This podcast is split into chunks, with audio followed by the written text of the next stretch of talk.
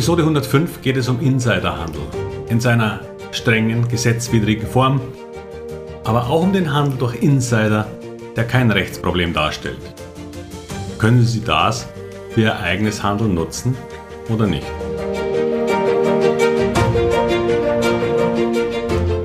Herzlich willkommen, moin und Servus beim Podcast Aktien verstehen und erfolgreich nutzen. Mein Name ist Wilhelm Scholze.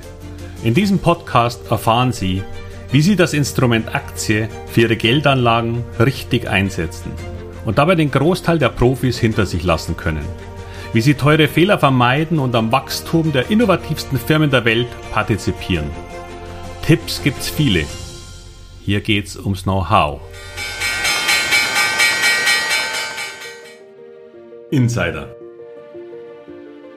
Ein Begriff, der in Börsenkreisen schon fast etwas Anrüchiges hat. Dabei ist ein Insider per se einfach in einer Position, die es ihm möglich macht, an Informationen überhaupt oder schneller zu kommen als die Öffentlichkeit. Das allein ist aber weder verwerflich noch zu verhindern. Denn im Grunde kann das jeder sein. Sie können nicht nur Insider sein, wenn Sie Vorstand oder Aufsichtsrat sind. Auch ein Verkaufsmanager, der einen sehr großen Deal für ein weniger großes Unternehmen an Land zieht, ist schon Insider. Ein Ingenieur oder ein Buchhalter, der die Zahlen des nächsten Quartals kennt, bevor sie erscheinen. Und dann natürlich dessen Schwager, dem er leider davon erzählt hat. Man ist also recht schnell mal Insider. Doch wenn dieses Wissen nicht durch Handel ausgenutzt wird, ist das auch völlig irrelevant. Hätte der Schwager allerdings daraufhin Aktien gekauft, bevor die kursrelevanten Zahlen veröffentlicht wurden, wäre er im Fall des Entdeckens als Insider belangt worden. Und der gute Mann ist noch nicht mal in der Firma angestellt. Vor einigen Jahren wurde ein Insiderring ausgehoben, der sich fand, weil ein Mitarbeiter einer Hochglanzdruckerei sein Wissen finanziell ausnutzte. Diese druckte unter anderem die Geschäftsberichte von Unternehmen und sie wurden vor der Veröffentlichung natürlich gedruckt. Er kannte daher Zahlen, die sonst noch keiner außer den Buchhaltern und den Wirtschaftsprüfern hatte. Schlau, oder? Nur nicht straffrei. Im Jahre 1986 führte der bis dahin größte Insiderskandal für Ivan Bursky zu einer Gefängnisstrafe von drei Jahren und einer Geldstrafe von 100 Millionen Dollar. Er war das Vorbild für den Film Wall Street, der mit Michael Douglas in der Hauptrolle 1987 besetzt war. Und er hielt tatsächlich auch die inzwischen berühmte Die Gier ist Gutrede.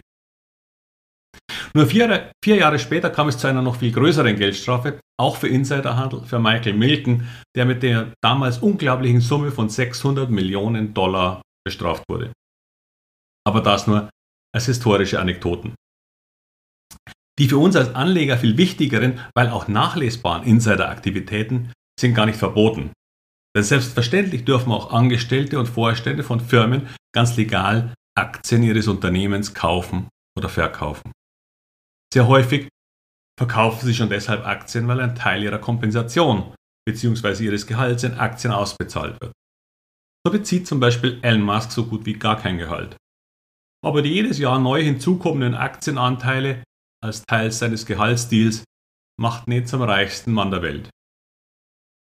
Und klar ist auch, dass solche Anteile manchmal verkauft werden, weil darauf Steuern fällig werden. Insiderverkäufe werden häufig als negativ angesehen. Aber man muss da viel, viel genauer hinschauen. Gerade normale Verkäufe, die in kleinem Ausmaß zur gesamten Position stehen, sind aus meiner Sicht völlig irrelevant. Jeder, der Millionen durch seine Aktienoptionen verdient, will sich vielleicht auch einmal ein neues Haus kaufen oder ein Boot oder so. Sei es ihnen gegönnt. Ganz anders sieht das aus, wenn ein Gründer eines Unternehmens anfängt, im größeren Stil Aktien zu verkaufen. Hier muss man schon sehr viel genauer hinschauen. Auch hier gilt wieder die Relation von Anzahl verkaufter Aktien zur Gesamtanzahl, die er besitzt. Vor rund 15 Jahren, noch zu meiner aktiven Zeit, als ich Fondsmanager und Versicherungen in Aktien beraten habe, hatten wir eine hochspannende Firma in Schweden auf dem Schirm. Es ging damals schon um erneuerbare Energien. weil sich diese Firma mit Wärmepumpen beschäftigte und sehr hohes Wachstum aufwies. Es war ein sehr schönes Investment, das von rund 15 auf knapp 60 Schwedenkronen stieg, weshalb wir beschlossen, nun einmal das persönlich, persönliche Gespräch mit dem Management zu führen, nachdem wir vorher schon häufig telefonisch gesprochen hatten. Der Gründer und CEO versicherte uns, dass alles wunderbar läuft und er den Kurs bei eher 200 Kronen sehen würde. Hohes Wachstum würde das rechtfertigen. Wir flogen zufrieden zurück. Nur drei Wochen später verkaufte eben dieser Gründer die Hälfte seiner Aktien bei 60 Schwedenkronen an mehrere Fonds, die inzwischen auch festgestellt haben, dass das ein spannendes Unternehmen ist. Dieser Deal hatte nichts mit uns zu tun, aber machte uns ausgesprochen stutzig. Denn wenn die Aktien noch vor wenigen Wochen aus seiner Sicht mindestens 200 Kronen wert gewesen wären, warum verkaufte er dann? Er versicherte uns, dies habe nur damit zu tun, diese Gesellschaft in der Wahrnehmung der breiten Öffentlichkeit besser zu positionieren. Die Fonds hätten mit hohem Nachdruck darum gebeten, Stücke zu bekommen, und er ließ sich darauf ein. Der Kurs fiel zwischenzeitlich auf 50, aber erholte sich schnell und wir glaubten ihm dummerweise damals noch. Doch nur zwei oder drei Monate später gab es wohl weitere Anfragen von österreichischen und Schweizer Institutionen und er war so nett, die Nachfrage bei wieder rund 60 Schwedenkronen zu bedienen, indem er ihnen seine gesamten restlichen Stücke zur Verfügung stellte. Wie bitte? Er hat eine Firma gegründet, angeblich enormes Wachstum und er sieht ein Vermehrfachungspotenzial im Aktienkurs. Aber er will der Menschheit etwas Gutes tun, indem er alle seine Aktien zur Verfügung stellt? Ich glaube, Sie erkennen selbst das Problem. Wir verkauften alle unsere Aktien auf dem Weg nach unten, kamen irgendwo bei 40 oder so raus. Zwar mit viel weniger, aber doch noch mit Gewinn. Ich kann den Chart leider nicht mehr aufrufen, weil die Gesellschaft längst insolvent ist. Aber ich glaube, schon zwei Jahre später notierte sie dann bei zwei Schwedenkronen. Egal, am Ende ohnehin null. Warum erzähle ich diese Geschichte? Weil ich daraus einiges gelernt habe. Wenn ein Gründer, der große Anteile eines Unternehmens hält und nicht in Rente geht, sondern aus heiterem Himmel einen großen Teil seiner Aktien verkauft, dann mache ich das auch. Kein Nachdenken mehr. Und kein Lesen von Ausreden oder sonstigen Begründungen. Ich will dann einfach nicht mehr dabei sein, wenn selbst der beste Insider keine Lust mehr auf seine eigenen Aktien hat. Sie können das natürlich anders machen. Ich für meinen Teil bin dann raus. Aber ganz wichtig, wir sprechen hier von wirklich signifikanten Anteilen, nicht von 5 oder 10 Prozent. Das ist zwar grenzwertig, aber noch kein Problem. Außer es findet mehrfach statt. Spannend ist aber auch die andere Seite, nämlich dann, wenn solche Insider kaufen wenn Vorstände oder Aufsichtsräte Aktien ihres Unternehmens kaufen, obwohl sie doch schon daran beteiligt sind und Anteile haben. Die Vorstände auch noch ihr Gehalt aus dieser Firma beziehen. Das ist interessant. Doch bitte auch hier wieder Relevanz. Kauft ein Vorstand zum Beispiel Aktien im Wert von 2300 Euro, dann halte ich das für ein komplettes Non-Event. Es muss schon auch für einen Vorstand eine Signifikanz haben. Also 100.000 Euro Gegenwert sind schon mal ein Anfang. Denn selbstverständlich weiß der Vorstand, dass das Geschäft gut läuft. Das allein ist aber noch kein gesetzwidriges Verhalten. Nur wenn es kurz danach eine ad hoc pflichtige Meldung geben würde, käme da eine Untersuchung auf Sie oder ihn zu. Es geht bei Insiderhandel immer um relativ kurzfristige Informationen, die ausgenutzt werden. Ein sehr großer Auftrag zum Beispiel. Weit besser als erwartete Quartalszahlen oder so. Kauft ein Vorstand nach den Zahlen oder weit davor, also ein paar Wochen zumindest, dann könnte an der Börse noch so viel passieren, dass es sich keinesfalls mehr um eine Art sichere Sache handeln würde. Denn auch das ist wichtig. Ist das, was dann vermeldet wird, wirklich kursrelevant in ein paar Wochen? Häufig sehen Sie verstärkte Insiderkäufe natürlich, wenn das Geschäft brummt. Nicht einer, sondern viele Aufträge hereinschneiden und die Insider sehr gut absehen können, dass das zu einer positiven Geschäftsentführung führen wird.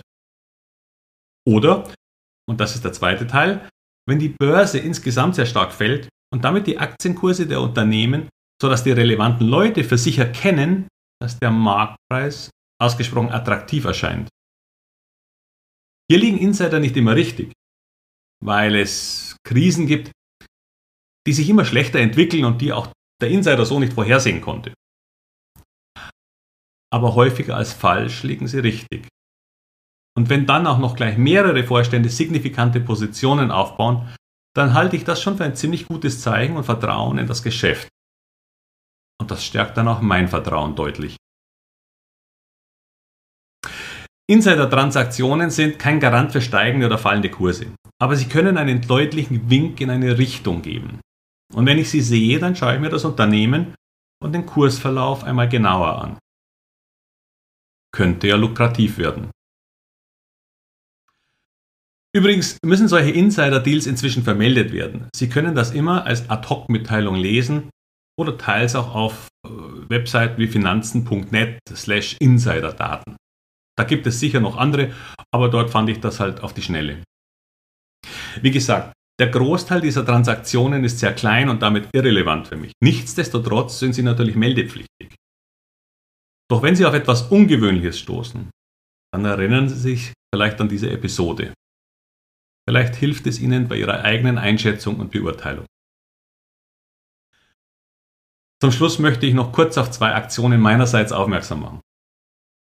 Diesen Donnerstag, den 1.12.2022, findet um 19.30 Uhr der nächste Zoom Live-Call für Podcast-Hörer statt. Die Anmeldung können Sie wie, wie immer auf wilhelmscholze.com slash Zoom vornehmen. Das finden Sie auch nochmal in den Show Notes zu dieser Episode. Es würde mich freuen, Sie dabei begrüßen zu dürfen. Zum Zweiten werde ich in den nächsten Tagen meine Videoreihe launchen, die im Moment noch kostenfrei sein wird. Es geht um das Thema mit dem Titel So erkennen Sie schnell die Risiken und Fallstricke von Aktien, die Sie haben oder haben wollen. Na, ich weiß, etwas sperrig. Aber ich denke, es sagt klar aus, worum es geht. Wenn Sie Interesse an dieser fünfteiligen Videoserie haben, dann melden Sie sich doch gerne nochmal auf meiner Webseite für den Newsletter an. Dort erfahren Sie zuerst, wie und wo man sich registrieren kann. Und damit schließe ich wie immer mit den Worten und Wünschen alles Gute für all Ihre Investments. Ihr Wilhelm Scholze.